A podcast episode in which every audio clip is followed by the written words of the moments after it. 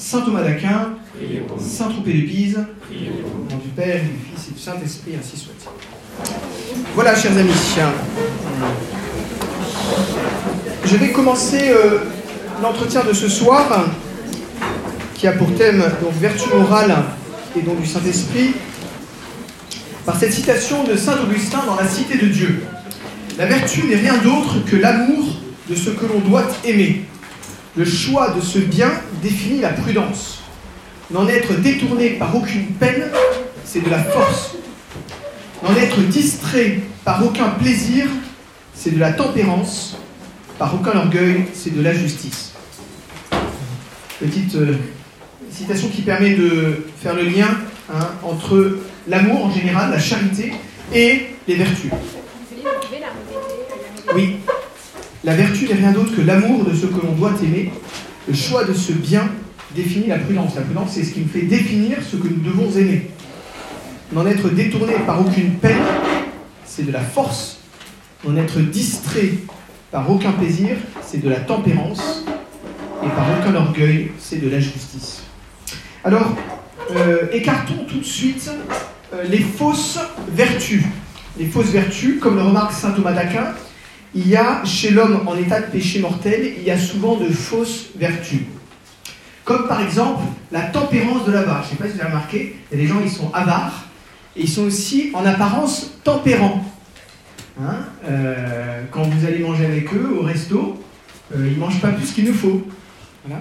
Mais s'ils ne mangent pas plus qu'il ne faut, c'est pas parce qu'ils ont estimé qu'ils euh, doivent suivre une juste mesure dans la nourriture. C'est tout simplement parce qu'ils n'ont pas envie de sortir plus d'argent de leur portefeuille. Donc ça, c'est la fausse tempérance. Hein. L'avare, également, il peut payer ses dettes. Mais pourquoi il paye ses dettes?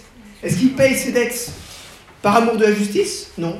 Il paye ses dettes parce qu'il sait que s'il ne paye pas, il va avoir un procès et il va avoir des pénalités. Et donc, au final, il va devoir sortir plus d'argent que s'il avait payé au début. Donc, vous voyez, c'est pas la vertu de justice, c'est en fait hein, une fausse vertu. Alors, première grande partie. Donc, la petite feuille que je vais donner, ne, ça n'est pas le, n'est pas l'architecture du topo de ce soir, c'est à un moment du topo, on aura besoin de cette feuille. Euh, les grandes parties, je vous les donne tout de suite, hein, c'est premièrement la vertu, un milieu entre deux excès, point d'interrogation. Deuxièmement, architecture des vertus morales. Pourquoi la prudence, la justice, la force et la tempérance Hein. Troisième partie, présentation succincte de ces quatre vertus. Quatrième partie, structure d'ensemble d'une vertu. Nous verrons ce que Saint Ignace appelle. Saint, déformation professionnelle, excusez-moi. Force de prêcher, de Saint Ignace. Euh, ce que Saint Thomas d'Aquin appelle les parties subjectives, potentielles hein, et intégrantes d'une vertu. Et à ce moment-là, je vous commenterai justement cette présentation des grandes vertus de Saint Thomas d'Aquin que vous avez sous les yeux sur votre papier. Hein, les personnes qui viennent d'arriver, est-ce qu'elles ont bien leur papier? Oui, c'est tout bon. C'est pour papier? Euh, alors, et puis, euh, nous verrons enfin la question des dons du Saint-Esprit. Alors, la vertu, est-ce un milieu entre deux excès? Les philosophes antiques et les théologiens ont bien vu que la vertu se tient dans un juste milieu. C'est même devenu un adage philosophique. Hein, in medio stat virtus. Medio stad virtus. L'homme prudent doit déterminer la juste mesure de ses actions. Hein, qui, cette juste mesure se trouve entre un excès et un défaut. Vous pouvez manger trop, mais vous pouvez aussi manger pas assez. On doit rendre à chacun ce qui lui est dû, ni plus, ni moins. Et ça, c'est la justice.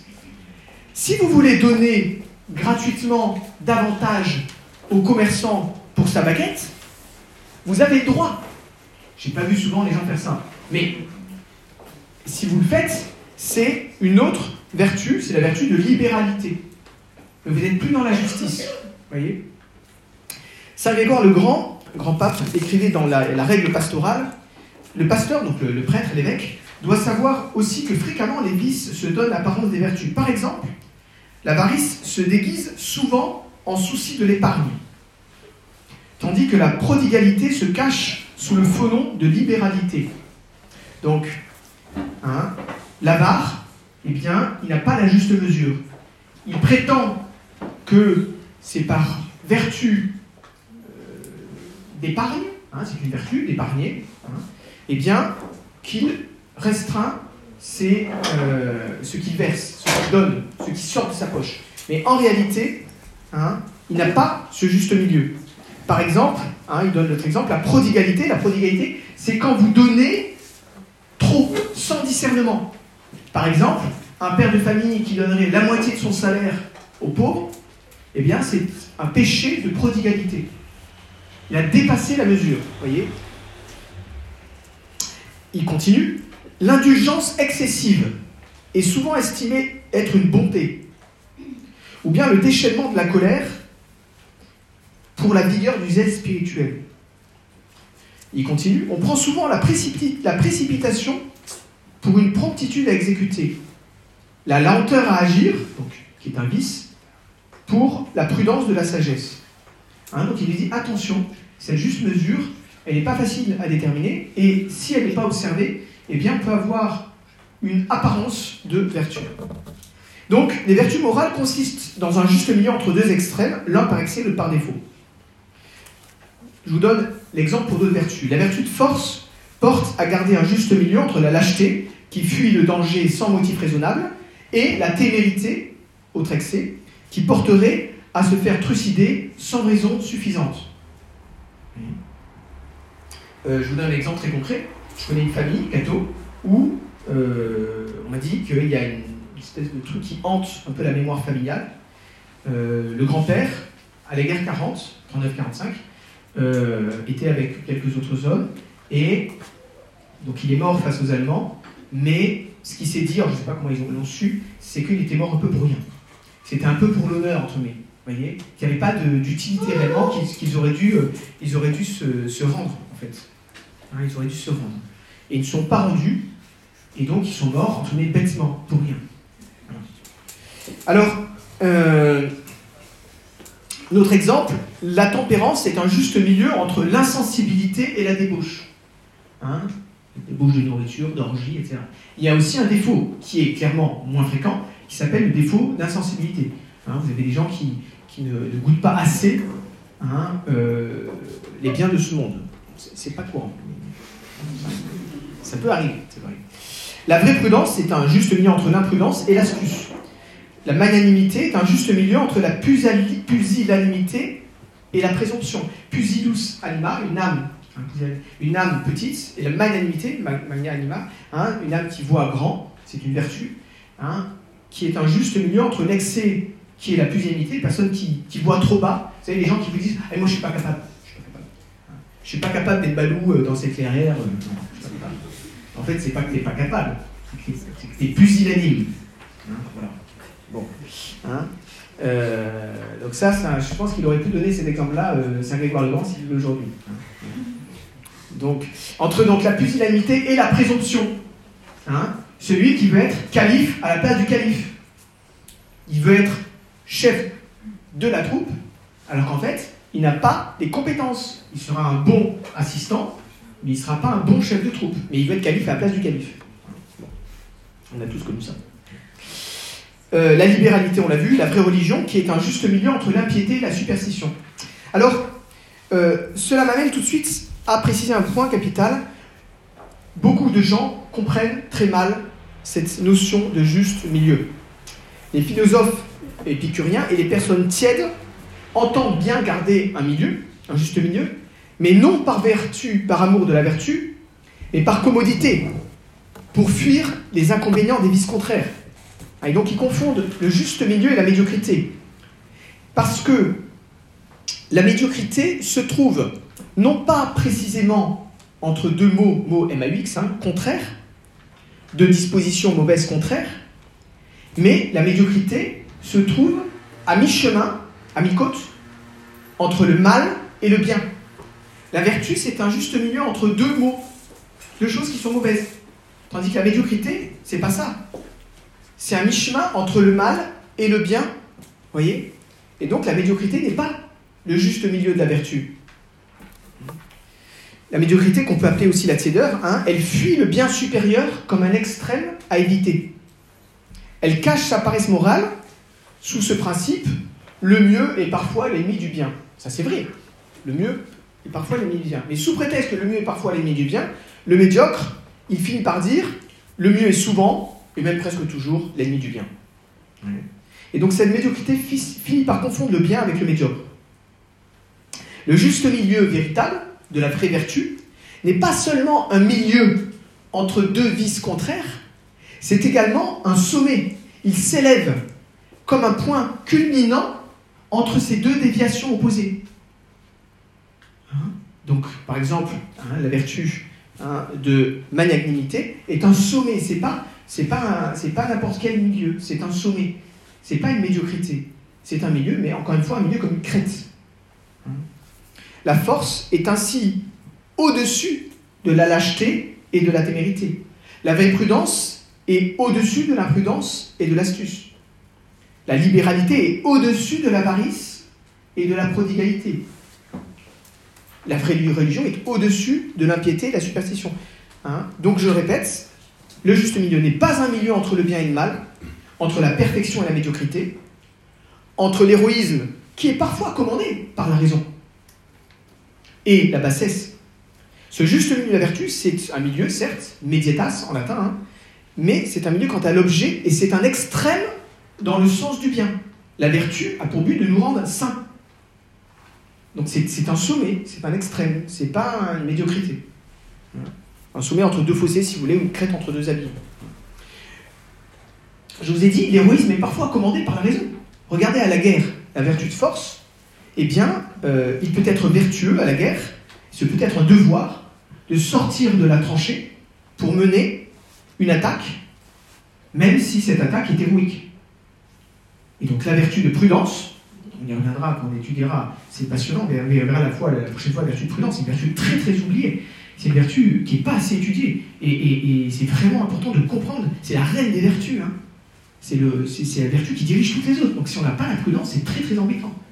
Hein. et je donne déjà un, exemple pour vous montrer que la, prudence n'est pas ce qu'on croit. Hein. Euh, il peut être prudent à la guerre de sortir de la tranchée, même si euh, la moitié de la section risque d'y passer. Parce que c'est malgré tout le moment le moins, dangereux. Hein, ces, moments, il faut y aller. Et donc, la vertu de force va me faire sortir à trancher, et c'est de l'héroïsme. Mais c'est de l'héroïsme commandé par la raison. Alors, euh, architecture, deuxième grande partie, architecture des vertus morales. Pourquoi parle-t-on de prudence, de justice, de force et de tempérance puisque c'est le plan de cette année. Hein, nous allons étudier successivement ces grandes vertus avec, nous allons voir les vertus annexes. Alors, je rappelle que les vertus théologales, la foi, l'espérance et la charité, qui nous branchent directement sur Dieu, hein, souvenez-vous, j'avais donné euh, l'exemple hein, du triphasé, vous, le courant passe, quoi, ça circule entre nous et Dieu, par la foi, l'espérance et la charité, on est branché sur Dieu, voyez Eh bien, euh, ces vertus regardent notre fin dernière, le but pour lequel nous sommes faits. Hein et donc ces vertus nous portent à croire en Dieu, croire Dieu, à espérer Dieu et l'aimer par-dessus tout. Tandis que les vertus morales regardent les moyens qui nous permettent d'atteindre ce but, cette fin. Et parmi ces vertus morales, on en distingue quatre, dites cardinales, parce qu'elles sont comme les quatre gonds, cardines en latin, hein, qui portent les quatre gonds de la porte qui nous donnent accès au temple de la vie intérieure. Euh, les deux murs principaux de ce temple spirituel hein, symbolisent la foi et l'espérance. Le dôme qui couronne tout, la plus grande des vertus, c'est la charité. Et le fondement de ce temple, c'est l'humilité. Alors, la prudence, je vous l'ai dit, dirige les autres vertus. La justice rend à chacun ce qui lui est dû. La force ou le courage nous empêche de nous laisser abattre d'une façon déraisonnable devant le danger et les difficultés. Et enfin, la tempérance fait descendre la lumière de la raison dans notre sensibilité sous la forme surtout de la sobriété et de la nourriture et de la chasteté dans le domaine sexuel. Alors, d'où viennent ces quatre grandes vertus? Les premiers écrits au sujet des vertus morales euh, sont l'œuvre des philosophes grecs. Hein, Platon déjà, donc 5e siècle, 4e siècle et 5e siècle avant Jésus-Christ, distinguait quatre vertus principales, la sagesse, le courage, la tempérance et la justice. Euh, alors, Aristote hein, utilise une distinction différente. Il écrit dans l'éthique à Nicomaque, donc c'est le disciple hein, de, Platon. Nous distinguons en effet les vertus intellectuelles et les vertus morales. La sagesse, l'intelligence, la prudence sont des vertus intellectuelles. La libéralité la modération sont des vertus morales. Donc déjà, il a saisi cette différence entre les vertus intellectuelles hein, et les vertus morales. Bon, il met à part la justice qu'il considère, hein, comme Platon, comme la plus grande, la plus haute des vertus. non, lui, il n'avait pas accès aux vertus théologales, la foi, l'espérance, la charité, donc évidemment, il y avait des choses euh, qu'il n'a pas vues. Mais dans l'ordre humain, hein, il voyait la justice comme la plus haute des vertus. On verra notamment parce que chez lui, la justice, c'est avant tout la justice royale, c'est-à-dire la justice qui permet de bien diriger la cité. C'est très très beau. La conception de justice chez Aristote, c'est pas d'abord mais la justice qui règle mes rapports avec le commerçant quand j'ai acheté euh, un article chez Boulanger. Non. La justice, c'est d'abord le roi qui dirige son pays de manière juste. C'est d'abord ça, d'abord le bien commun qui l'intéresse. Alors, euh, il avait déjà vu que la justice était un juste milieu entre deux excès, et toute cette prudence, toute cette, sagesse des Grecs, cette philosophie grecque, va être assumée dans la pensée juive. Parce que la pensée juive va être marquée par la philosophie grecque dans les siècles qui précèdent notre Seigneur Jésus-Christ. Et c'est la raison pour laquelle on trouve dans le livre de la sagesse, donc qui a été écrit, euh, écrit après Aristote, hein, on peut dater, pour différentes raisons pour lesquelles je ne vais pas m'étendre, mais on peut dater le livre de la sagesse entre 300 avant Jésus-Christ et 50 avant Jésus-Christ. On ne peut pas préciser plus, enfin on a quand même cette fourchette. Eh bien, on trouve dans la sagesse, au chapitre 8, verset 7, Veut-on devenir juste? Alors, juste au sens biblique, ici, c'est euh, euh, saint. les labeurs de la sagesse produisent les vertus. Elle enseigne la tempérance et la prudence, la justice et la force. Et rien n'est plus utile aux hommes dans l'existence. Et rien n'est plus utile aux hommes dans l'existence. Livre de la donc la parole de Dieu, la parole inspirée, qui n'a pas eu peur de reprendre cet héritage grec. Cicéron reprend donc euh, c'est 106 euh, à 43 avant Jésus-Christ, hein, reprend dans un de ses ouvrages la doctrine des quatre vertus principales. Et euh, Saint Ambroise, un peu plus tard, 340-397, hein, c'est le premier auteur chrétien à fixer la liste des quatre vertus cardinales tempérance, justice, prudence, force.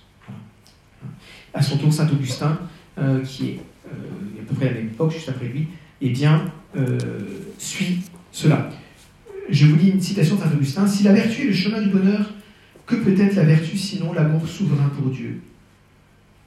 C'est très beau parce qu'en fait, il, il fait le lien entre les vertus et l'amour. Quand on dit que la vertu est quadruple, je crois qu'on entend des divers états de cet amour. Ces quatre vertus plaisent à Dieu que leur efficacité soit dans tous les cœurs, comme leurs noms sont dans toutes les bouches. Voici comment je les définis sans hésiter. La tempérance, c'est l'amour se donnant tout entier à l'objet aimé.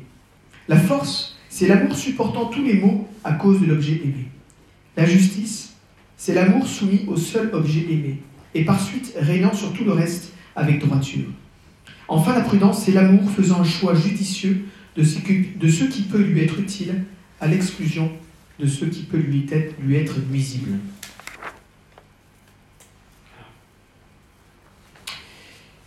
Dans les œuvres d'art, hein, les vertus cardinales sont représentées sous les traits de femmes portant des attributs suivants la prudence, miroir et serpent, la tempérance, deux récipients avec de l'eau qui passe de l'un à l'autre, la force, le glaive, et la justice, la balance. Alors, arrivé là, on peut se dire, mais donc la sagesse grecque a vu ces quatre euh, vertus importantes, mais quand même, Jésus-Christ est venu. Et donc notre morale peut-elle se contenter d'analyser ces vertus que les Grecs, avant Jésus-Christ donc, avaient mises à jour? Et j'avais évoqué brièvement la dernière fois, on a accusé la morale thomiste de saint Thomas d'Aquin d'être une morale non chrétienne. À partir des années 50, de nombreux théologiens ont prétendu que la morale de saint Thomas d'Aquin n'était pas spécifiquement chrétienne. C'est une absurdité. Ce n'est pas le chrétien comme tel qui doit être prudent, juste, fort et tempérant c'est déjà l'homme, comme homme. C'est tout homme qui doit être juste, prudent, fort et tempérant. Il est vrai que cela prendra dans la vie chrétienne des dimensions nouvelles, caractéristiques, et c'est précisément pour cela que saint Thomas d'Aquin à la différence d'autres théologies. C'est pour cela qu'il enseigne la nécessité et l'existence des vertus surnaturelles qu'on a vues la dernière fois. Je vous ai dit, il y a une vertu morale naturelle de tempérance qui nous fait manger juste ce qu'il faut, mais il y a aussi la vertu de tempérance surnaturelle, chrétienne, infuse au baptême, dont la mesure sera plus élevée que la mesure de la tempérance naturelle. La mesure de la tempérance chrétienne va me faire jeûner. Quand je jeûne, c'est pas simplement que je me restreins à ne pas manger plus que ce qu'il faut, je mange moins que ce qu'il faut. Donc on voit bien que saint Thomas d'Aquin à la fois assume cette nécessité des vertus morales et en même temps, il a bien vu que ces vertus morales eh sont amenées à s'exercer selon une dimension qui n'est pas purement naturelle, mais qui est bien surnaturelle, chrétienne. Et euh, c'est pour n'avoir pas compris cela, c'est pour être rentré dans cet argument débile d'une morale thomiste qui ne serait pas chrétienne, que euh, de nombreux prêtres ont affirmé que la plupart des grandes prescriptions de la morale chrétienne étaient finalement d'ordre confessionnel et supposaient l'appartenance à l'Église catholique. Comme s'il n'y avait pas un droit naturel que la doctrine chrétienne, que la morale chrétienne assume et consacre, mais ne change pas. Moi, j'ai rencontré un prêtre qui a 85 ans aujourd'hui, qui m'a dit, dans le, dans le genre d'absurdité auquel on, arrivait dans l'époque des années 70-80, qu'on a mis à la poubelle la morale de saint Thomas d'Aquin, il m'a dit, mais vous n'imaginez pas les bêtises qu'on pouvait entendre. Mais quand il m'a raconté ça, je n'en croyais pas mes yeux. Il m'a dit qu'il y a une discussion une fois avec un prêtre, il parlait de l'avortement. Et donc le prêtre avec lequel il parlait, il a dit oui, oui, vous avez raison, euh, oui, l'avortement quand même, ça va pas, euh, mais, c'est pour des chrétiens hein, que ça va pas.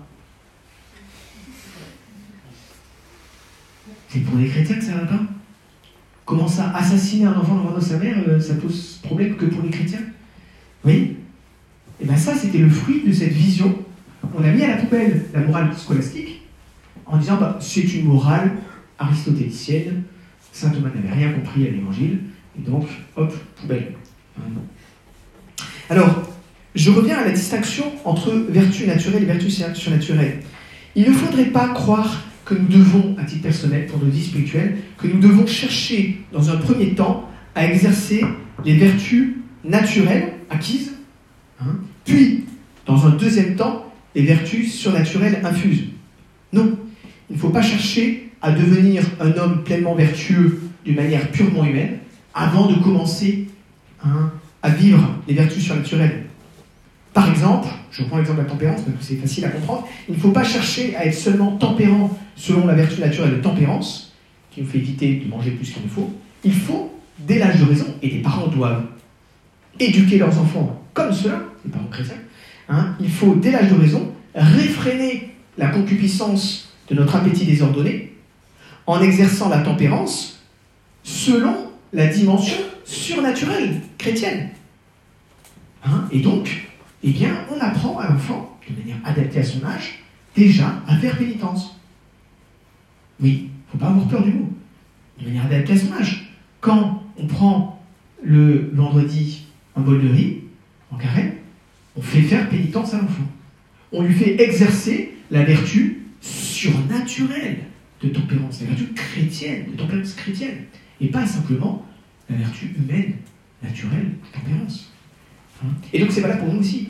Hein, ne croyons pas qu'il faut que, nous cherchions à devenir simplement des hommes finalement juste, forts, tempérants, etc., dans un domaine naturel, puis après on passe à la vitesse supérieure. Non. Hein, il faut chercher tout de suite à vivre les vertus selon leurs deux dimensions naturelles et surnaturelles.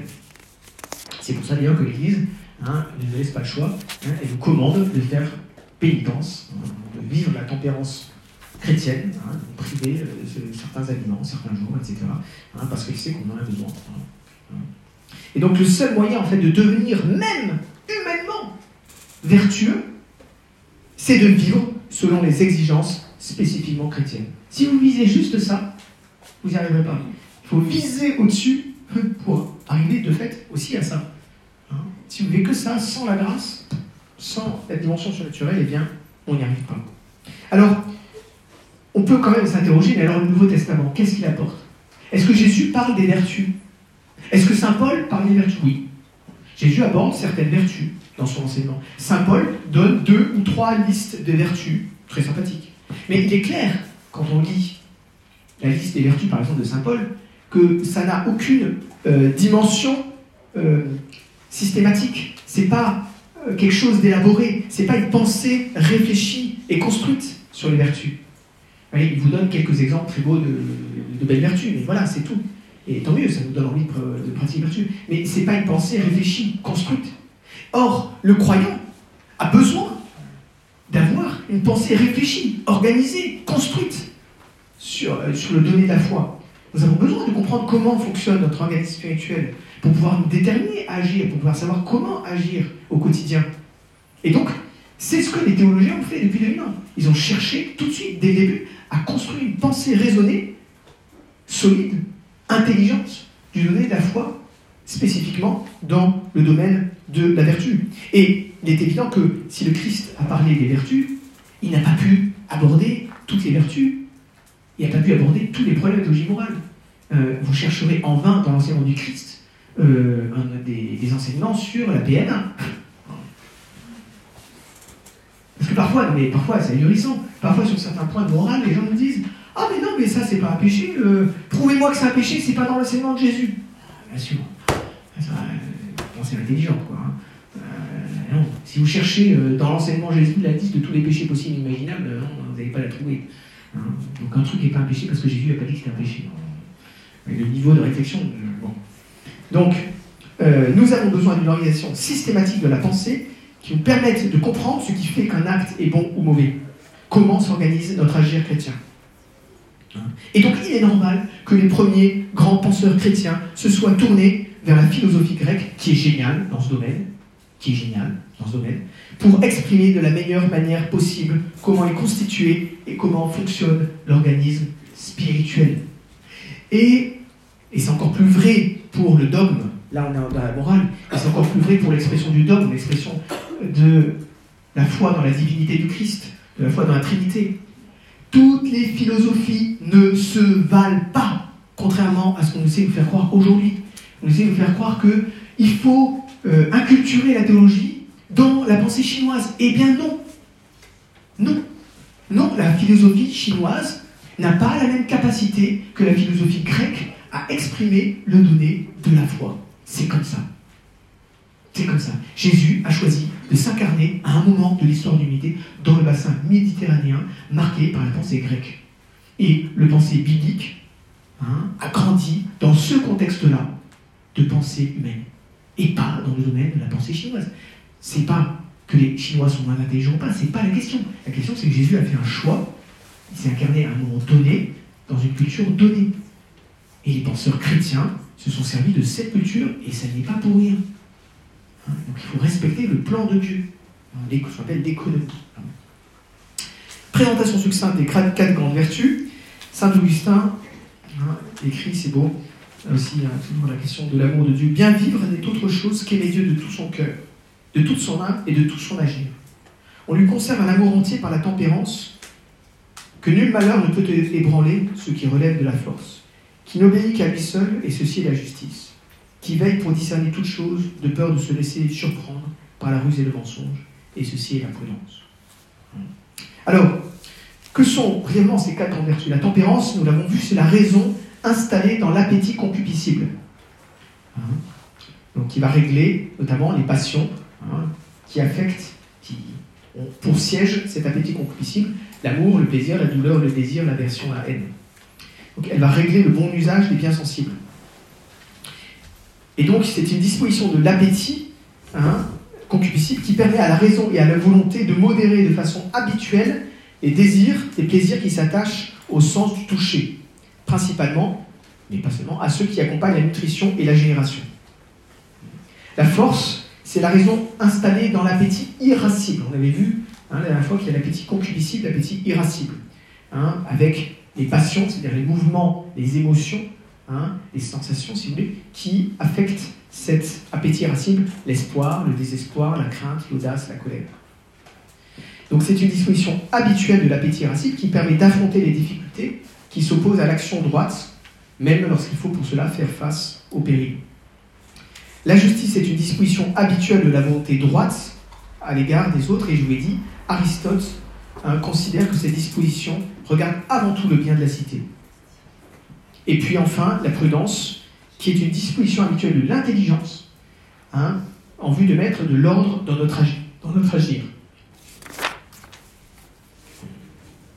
Alors, euh, quatrièmement, structure d'ensemble d'une vertu. Et là, je vais vous parler de ce que saint Thomas d'Aquin appelle les parties intégrantes, les parties subjectives et les parties potentielles. Et en fait, on verra sur la feuille tout à l'heure, je vous commenterai hein, la feuille, vous comprendrez le plan des vertus morales chez saint Thomas d'Aquin par rapport à ces distinctions. Les vertus cardinales, les cardinales supérieures, sont des vertus centrales dont chacune concerne une très large, un très large domaine de la vie morale. D'autres vertus leur sont rattachées à des titres divers. Et c'est la raison pour laquelle on considère chacune de ces quatre grandes vertus comme un tout, comme un tout qui a diverses sortes de parties. Un tout a des parties. Hein. Eh bien, il y a plusieurs manières pour un tout hein, de s'opposer à ces parties. Quand on observe l'opposition entre une réalité qui forme un tout et les parties de ce tout, on peut distinguer trois sortes d'opposition. Premièrement, un tout quantitatif, c'est un tout qui a une certaine quantité, eh bien, il a des parties intégrantes. Prenez une maison. Le toit, les murs, le plancher sont les parties intégrantes de ce tout que représente la maison. Hein, puisqu'ils participent à la construction intégrale, d'où le nom intégrante, de cette maison. Cette maison n'a pas sa pleine intégrité, elle n'est pas complète si vous voulez, si elle n'a pas un mur, enfin des murs, un plancher et un toit. Hein? Une maison qui n'aurait pas ça ne serait pas une maison réalisée intégralement. D'où le nom des parties intégrantes, hein, qui contribuent à réaliser l'intégrité de ce tout. Deuxième manière de considérer un tout par rapport à ses parties. Un tout logique a des parties qu'on appelle les parties subjectives. Par exemple, le genre animal a pour partie subjective l'homme, le chat, le chien, la girafe, toutes les espèces. Hein, ces espèces, par rapport au genre animal, euh, elles se situent dans un rapport de parties qu'on appelle des parties subjectives par rapport au tout que représente le genre animal. Hein, chaque sujet, c'est-à-dire chacune de ces, de ces espèces, chaque sujet peut en réalité s'attribuer le, le qualificatif d'animal. Le chat est un animal, le chien est un animal, la girafe est un animal. Donc, ces parties, on les appelle des parties subjectives. Dans chaque sujet se retrouve le tout.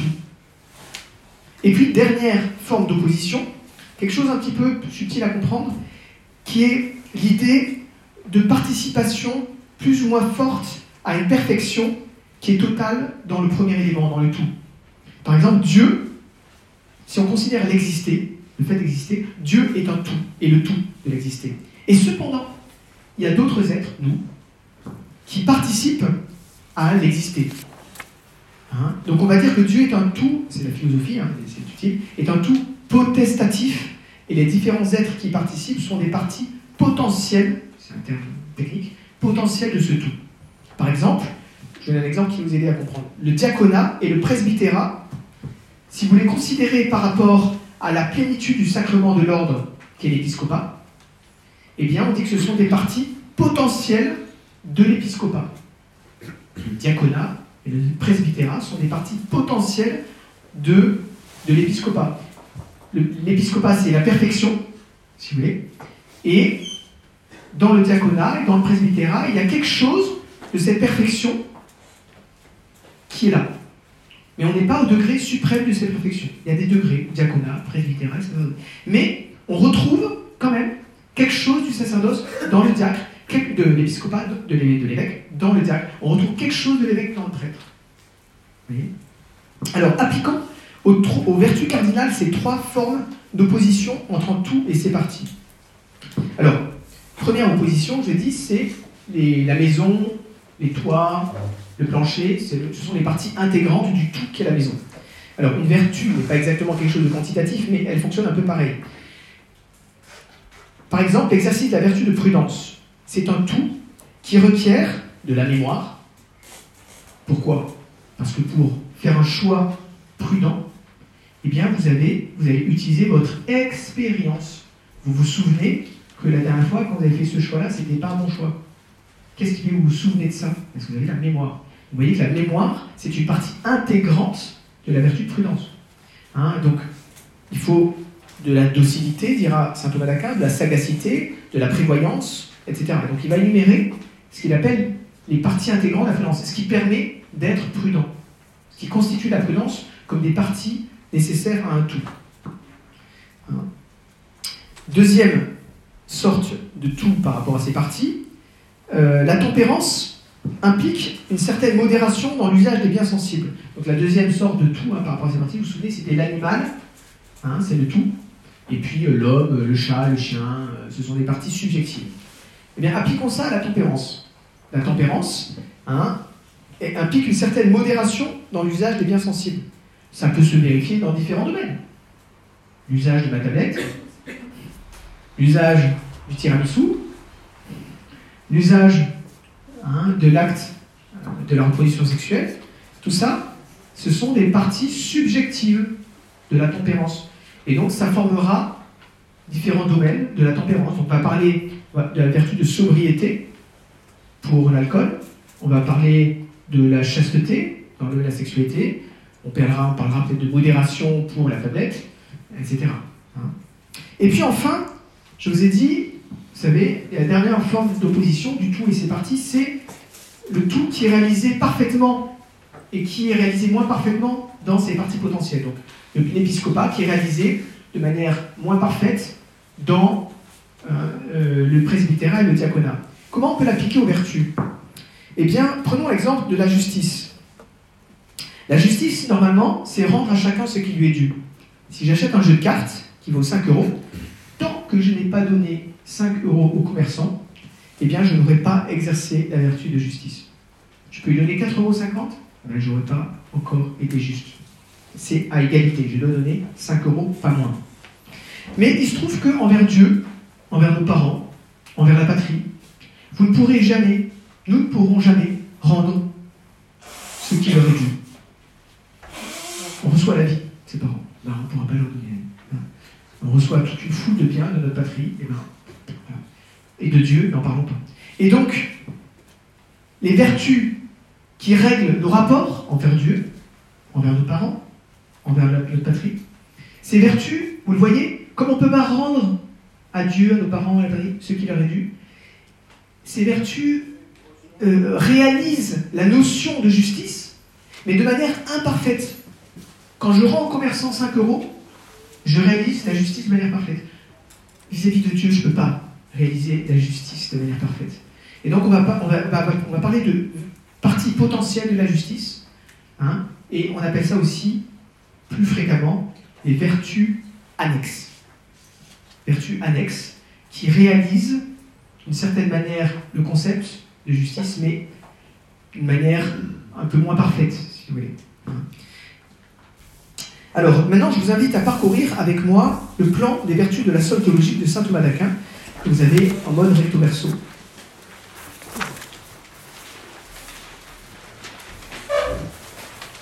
Les vertus morales. Donc, premier grand survol, la prudence, milieu de page, la justice,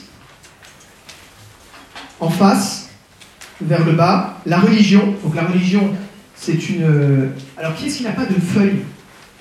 La main. Est-ce qu'il y a quelqu'un euh, qui a des feuilles? Il reste des feuilles ou pas? Ah oui, est-ce qu'elles sont là? Il y a des feuilles. Qu'est-ce qui n'a pas de feuilles? Faites passer derrière. Voilà. C'est tout. Ah, il y en a qui ont un trou Voilà, c'est les feuilles en donc on va les donner dehors. Ah mais voilà, il y a un stock de feuilles ici. faites passer là-bas si vous voulez bien. Alors, donc la religion, c'est une vertu annexe de la justice. Hein? Je tourne la page. Autre vertu annexe de la justice. Piété filiale envers les parents, vers la patrie, l'observance, la gratitude, etc. Et puis, au bas du perso, la force. Et enfin, d'autre côté, la tempérance. Vous voyez, prudence, prudence, justice, quelques vertus annexes à justice, prudence, euh, force pardon, et tempérance. Bon, le plus gros morceau, on va être clair, c'est la justice. Et c'est très intéressant, on y reviendra. Hein. si nous essayons d'être justes, eh bien nous verrons qu'en fait, c'est pas si facile que ça, et que ça conditionne la sainteté. Et que si déjà, les gens euh, essayaient d'être justes, nous-mêmes, particulièrement les chrétiens, nous étions justes, il y aurait déjà beaucoup de problèmes en moins dans l'Église, entre nous. Déjà, rien que par la justice. Alors, je reviens sur le, plan vertu de prudence. On va reprendre la vertu. Alors, la prudence, donc c'est le recto. Donc, sa nature. Donc, ça, c'est le plan de l'étude de saint Thomas d'Aquin. Ses rapports avec les autres vertus. Alors, j'ai ajouté, tout n'est pas mis là-dedans, hein, c'est un plan que j'ai repris, mais j'ai ajouté un 2 bis. Quelles sont les parties intégrantes de la prudence C'est-à-dire, quelles sont les choses qui sont requises pour exercer la vertu de prudence Je vais dire la mémoire, le flair. Saint Ignace appelle ça la. Euh, Saint Ignace. C'est terrible. Euh, Saint Thomas d'Aquin appelle ça la prudence. Ah oui, d'ailleurs, j'en profite pour faire la publicité. je suis, pour les nouveaux qui ne savent pas, je suis responsable des heures perdues de l'œuvre des retraites de la Frate Saint-Pierre. Hein, donc vous allez sur le site œuvre des retraites vous verrez toutes les choses que la Frate Saint-Pierre vous propose, c'est merveilleux. Hein, et nous proposons plein de retraites diverses et variées, des retraites pour hommes, pour femmes, euh, retraites mixtes, retraites pour couple, retraites pour fiancés, il y en a plein, plein, plein. Et notamment, bien sûr, la retraite de Saint-Ignace, pour les femmes, pour les hommes. donc j'ai l'honneur de, prêcher une bonne partie euh, à mes heures perdues. Donc n'hésitez pas, si le cœur vous en dit, hein, euh, allez voir ça. On a même des retraites pour ceux qui n'aiment pas être entre quatre murs d'un bâtiment, vous une retraite en plein air, estovir, soit un homme, estovita, soit la vie pour les femmes, au-dessus au-dessus de la Voilà. Euh, fin de la publicité. Alors, je remets à mes moutons. Partie intégrante de la vertu de prudence. Donc il faut de la mémoire, il faut du flair, un certain flair. On y reviendra hein, euh, la, fois prochaine. C'est une, une, espèce d'intuition, oui. docilité, sagacité, justesse à raisonner, prévoyance, circonspection, précaution. Ce sont les huit parties intégrantes, vous ne l'avez pas sur votre schéma, de la prudence. Nous les verrons la fois prochaine. Alors, ce que le plan appelle ici forme diverse de la prudence, c'est ce que saint Thomas appelle en fait partie subjective de la prudence. Les différentes espèces de prudence, comme par les différentes espèces d'animaux, il y a l'animal, le chien, le chat, la girafe. Quelles sont les différentes espèces de prudence? Eh bien, tout d'abord, et là saint Thomas d'Aquin reprend Aristote, il y a la, plus grande prudence, la plus belle, c'est la prudence politique. Hein, qu'on pourrait appeler peut-être législative aujourd'hui, mais c'est quand même euh, moins noble comme terme. C'est beau, la prudence politique. On pourrait même l'appeler, en fait, la politique. Vous voyez, pour les chrétiens, la politique, c'est quoi? C'est la vertu de prudence dans le domaine de la cité. C'est quelque chose de très beau, la politique, si on l'entend dans ce sens-là. Vous voyez? Donc ça, c'est la prudence qui est dans le chef de la cité, celui qui exerce des responsabilités. Mais il y a également, pour le citoyen, vis-à-vis de l'autorité qui gouverne la cité, il y a aussi une forme de prudence qui va régler mon comportement par rapport aux directives de l'autorité. Donc lorsque je décide, parce que j'estime en conscience que euh, telle loi de l'État est un abus de pouvoir, lorsque je décide de ne pas suivre cette loi, que j'estime être un abus, eh bien j'exerce la vertu de prudence civique. Je réfléchis. L'État a édicté telle obligation. Est-ce qu'elle est fondée? Est-ce qu'elle ne va pas contre hein, les droits essentiels de la personne humaine? Hein? Donc, si j'estime que eh l'avortement est un meurtre, même si l'État a fait une loi qui s'appelle la loi Neyertz pour m'empêcher de m'enchaîner sur un bloc euh, d'opération d'avortement, eh bien, je peux m'enchaîner sur un bloc opération d'avortement pour empêcher cet assassinat. Petit c, la prudence familiale. Alors là, on va regrouper, ça regroupe la prudence des parents pour diriger la famille et aussi la prudence des enfants hein, qui va régler leur comportement par rapport aux décisions de leurs parents.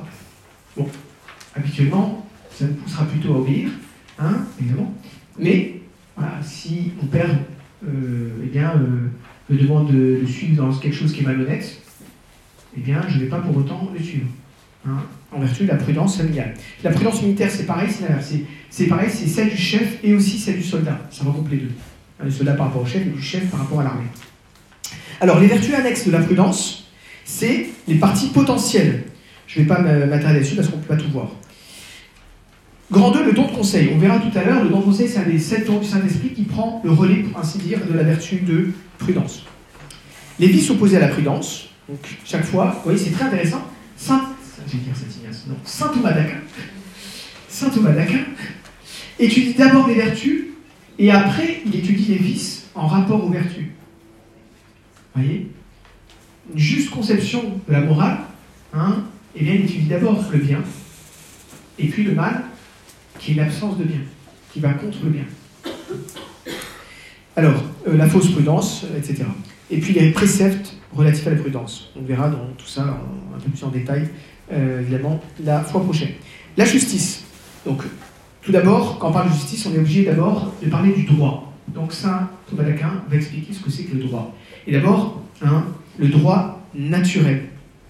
Hein, le droit naturel qui est, hein, eh bien, pour simplifier, la loi naturelle, qui est ce que Dieu a mis dans l'esprit humain, qui fait que l'homme connaît la loi éternelle qui est dans l'esprit de Dieu, eh bien Dieu en donne une participation à l'être humain hein, à travers eh bien, cette compréhension du fait que ben, voler c'est mal.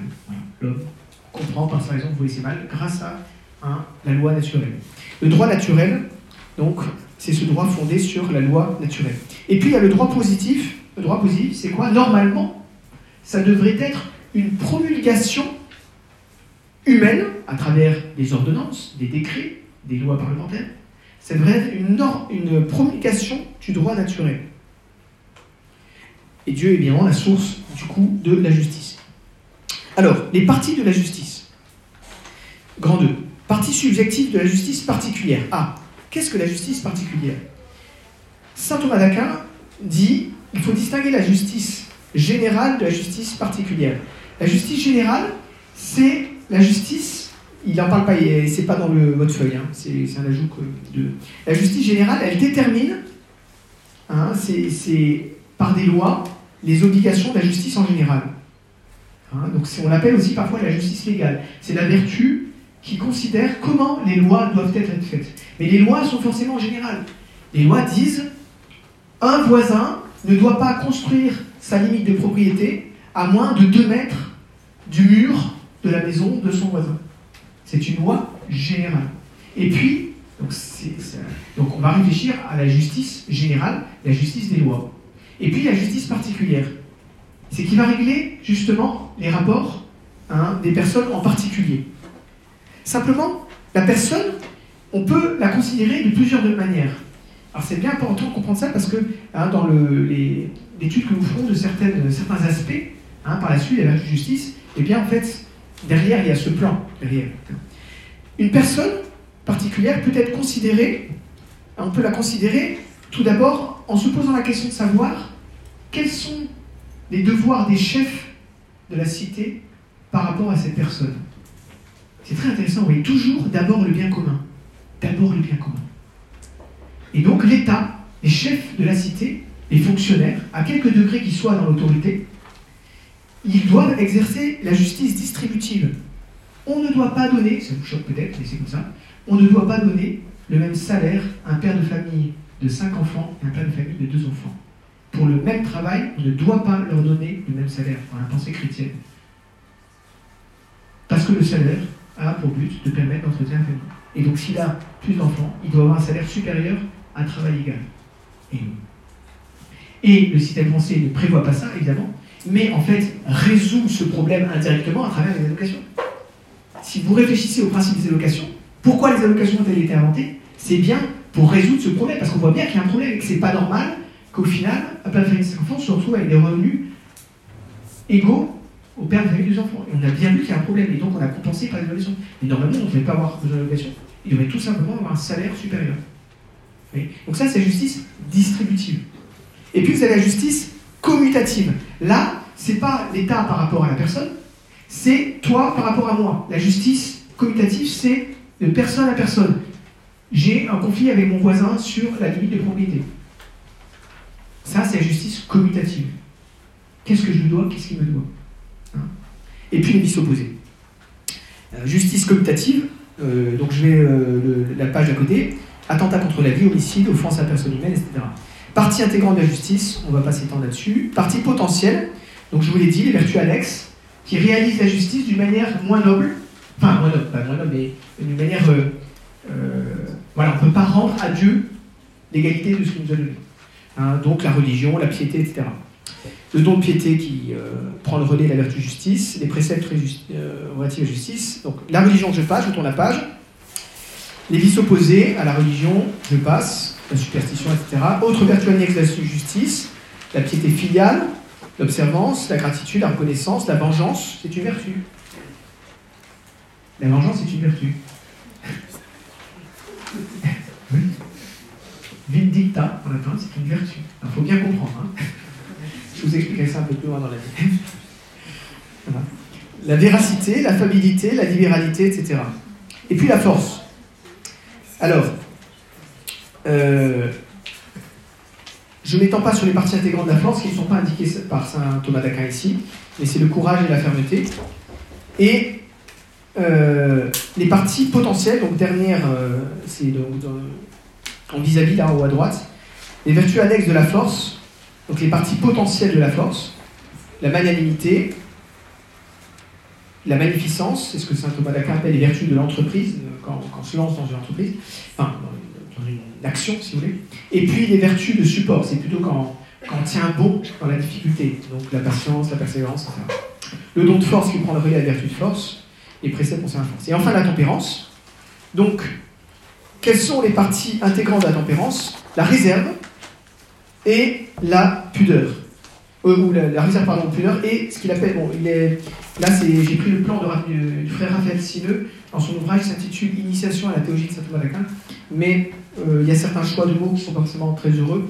Là, en l'occurrence, j'ai trouvé chez un autre auteur, le père Labourdette, une, un mot, un terme qui, je pense, exprime mieux ce que le, ce que, le frère Sineux a traduit par honnêteté. C'est plutôt le sentiment de l'honneur, une certaine noblesse. Je vous expliquerai ceci quand on abordera la question de la vertu de tempérance. Hein. Qu'est-ce que c'est que cette réserve? Qu'est-ce que c'est que ce sentiment de, l'honneur comme partie intégrante de la vertu de tempérance? Les parties subjectives, on l'a vu, c'est principalement la nourriture et la sexualité. Et puis les parties potentielles de vertu annexe, la continence, la clémence, la douceur, on verra que l'humilité, eh bien, c'est une liée à la tempérance. C'est une modération dans le, dans le, sentiment qu'on a de notre propre grandeur. Hein Alors on verra que c'est très délicat à manier cette question-là.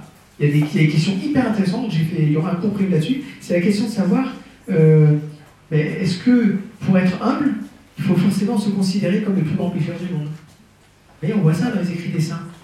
Hein, je suis le plus grand pécheur du monde. Est-ce que, si vous n'avez pas ce sentiment-là, est-ce que c'est quelque chose euh, qui nuit à votre humilité? Est-ce qu'une vraie personne, personne vraiment humble arrive forcément à ça Doit forcément passer par ce sentiment? Hein, La question de l'humilité, c'est très très délicat de bien comprendre ce que c'est qu'humilité. Hein, voilà. Et puis dernière partie, grand 5, les dons du Saint-Esprit. Donc je. Voilà, on passe là. Alors nous avons vu à quel point les vertus naturelles et surnaturelles sont essentielles à la croissance spirituelle du chrétien. Et pourtant, la tradition chrétienne a reçu hein, de la Bible, de la révélation, du l'enseignement du Christ, de Saint Paul, de Saint Pierre, etc., une idée de la perfection qui ne se réduit pas à l'activation des vertus. Parce que par la vertu, même par les vertus surnaturelles infuses déposées par Dieu au baptême, eh bien, elles sont laissées à notre initiative. Il dépend de nous de faire un acte d'espérance, un acte de charité, un acte de foi. Ça dépend de nous. Il dépend de nous de les mettre en action ou non. Or, l'expérience spirituelle bimillénaire de l'Église manifeste, bien que les progrès les plus certains, les plus décisifs, se font plus par l'initiative de Dieu que par la nôtre. La croissance de notre vie spirituelle dépend encore plus d'un envahissement par Dieu, par son Esprit Saint, qui nous pousse à agir que de nos efforts. Et donc, c'est se mettre à l'école du maître intérieur, c'est se soumettre à ses initiatives à lui. Il s'agit moins d'efforts et d'actions que d'une certaine passivité, une certaine docilité à l'action de Dieu en nous. Et c'est pour cela eh bien, que euh, l'Église a développé tout, un, enseignement très riche sur les inspirations du Saint-Esprit et les dons du Saint-Esprit. Quand Dieu nous inspire quelque chose directement, et les dons du Saint-Esprit. Qu'est-ce que c'est que ces dons du Saint-Esprit Eh bien, tout l'organisme des vertus tend à rendre l'homme souple et docile aux motions, aux mouvements, à ce que nous indique la raison. La raison éclairée par la foi, mais la raison. Et le type de la vertu, c'est la vertu humaine, hein, même si elle se décline selon une modalité surnaturelle. Même dans le cas de la foi, l'espérance et la charité, eh bien, c'est notre raison éclairée par la foi qui va nous guider. Eh bien, la vie chrétienne est telle que pour réaliser toutes les potentialités qui sont en nous, il faut savoir obéir à une, motion, donc un mouvement, du verbe mouvoir, plus haute. Une motion véritablement et directement divine, qui ne sera pas l'exercice de notre vertu de prudence, mais qui nous placera directement sous l'emprise de l'Esprit Saint. C'est le Saint-Esprit qui prend le contrôle. C'est d'une certaine manière passer du mode pilotage manuel en mode pilotage automatique. S'il y a un truc à retenir, c'est cette comparaison. Passer du mode pilotage manuel au mode pilotage automatique. C'est le Saint-Esprit qui prend le contrôle de l'âme. On donne souvent, vous savez, euh, la comparaison la, rame et des voiles. Notre âme, c'est une barque. Les rames, c'est des vertus. Elles sont données par Dieu travaillées par nous-mêmes, mais ça reste des rames. Mais il y a des moments où la rame ne suffit pas il faut aller plus vite, plus loin, faire des choses qui sont inaccessibles à la rame. Et là, si vous êtes équipé des voiles, si vous avez reçu les dons du Saint-Esprit, au baptême déjà, mais encore plus à la confirmation, à ce moment-là, le Saint-Esprit, quand il va souffler en vous, eh bien, votre âme va pouvoir prendre la direction, faire les choses que Dieu veut vous voir faire. Et la rame ne suffit pas. Il faut les voiles, il faut ces dons du Saint-Esprit. C'est pour ça que ces dons sont absolument nécessaires au salut. Ils ne sont pas réservés à des cas extraordinaires. Nous verrons, je vous donnerai des exemples. Le don de conseil qui prend le relais de la prudence, il y a des exemples magnifiques qui vous montreront que c'est peut dans la vie quotidienne que nous devons exercer ces dons du Saint-Esprit. voyez? C'est voilà, c'est un enfant, voyez, il peut marcher, il peut apprendre à courir, mais pour franchir certains obstacles, il a besoin que Dieu le prenne dans ses bras. Voilà. Et eux, je pardon, que son papa vous avez compris la comparaison, Mais c'est pareil pour nous dans la vie chrétienne. Hein. pour faire certaines choses, il faut que Dieu nous prenne dans ses bras. Et ça, c'est le don du Saint-Esprit qui permet cela. Alors, il y en a sept, vous le savez. Hein. bon, il ne faut pas trop, avec tout le respect que je vois pour saint Thomas d'Aquin, mais il, a vraiment essayé d'expliquer pourquoi les sept dons du Saint-Esprit, parce que vous savez qu'il y a une énumération dans le prophète Isaïe hein, euh, qui parle du Messie, sur le Messie reposera l'esprit du Seigneur, esprit de sagesse et d'intelligence, esprit de conseil, de force, esprit de science et de piété, et l'esprit de, la crainte du Seigneur le remplira. Alors, du coup, saint, Thomas d'Aquin euh, a tenu à tout prix à manifester la distinction des sept vertus et à essayer de répartir, etc. Mais bon, je crois que le chiffre 7, c'est aussi un chiffre qui exprime une plénitude, une perfection dans la Bible. Il ne faut pas forcément forcer la distinction des choses hein, s'exprime une plénitude, une perfection. On verra quand même, on peut dire des, choses dans ce sens-là, hein, et on va quand même suivre Saint Thomas. Mais voilà, on, verra que chaque vertu, effectivement, est quand même aidée par un don hein, qui vient prendre le relais et permettre d'aller au-delà de ce à quoi la seule vertu peut nous conduire. Voilà, chers amis, euh, nous allons terminer là. Hein, une heure pile, voilà. 59, 25, c'est parfait. Euh, et je vais terminer par une prière de Saint Thomas d'Aquin précisément pour demander les vertus. Au nom du Père, du Fils et du Saint-Esprit, ainsi soit-il. Ô Dieu qui pouvait tout, qui savait tout, qui n'avait ni commencement ni fin, vous qui donnez les vertus, qui les conserver et les récompenser, daignez me stabiliser sur le sol ferme de la foi, me protéger de l'inexpugnable bouclier de l'espérance, me parer du vêtement nuptial de la charité. Donnez-moi par la justice de vous être soumis, par la prudence d'éviter les pièges du diable, par la tempérance de garder un juste milieu, par la force de supporter patiemment l'adversité. Donnez-moi de partager volontiers le bien, que j'ai avec celui qui en manque, le bien que je n'ai pas, de le demander humblement à qui en est pourvu. Le mal que j'ai fait, de l'avouer loyalement. Le mal que je souffre, de le supporter avec égalité d'âme. Le bien du prochain, de le regarder sans envie. Vos bienfaits, de vous en rendre toujours grâce.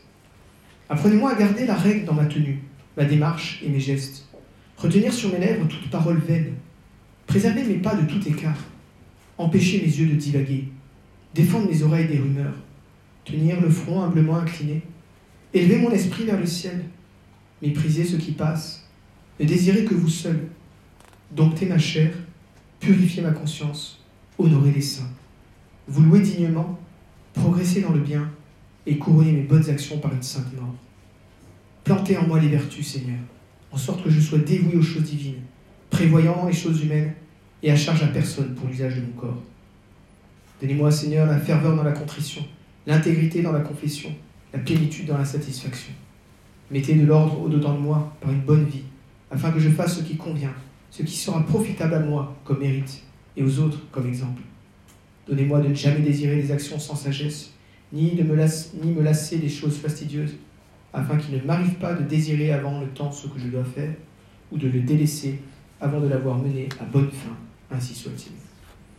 Gloria Patri et Filio et Sancto principio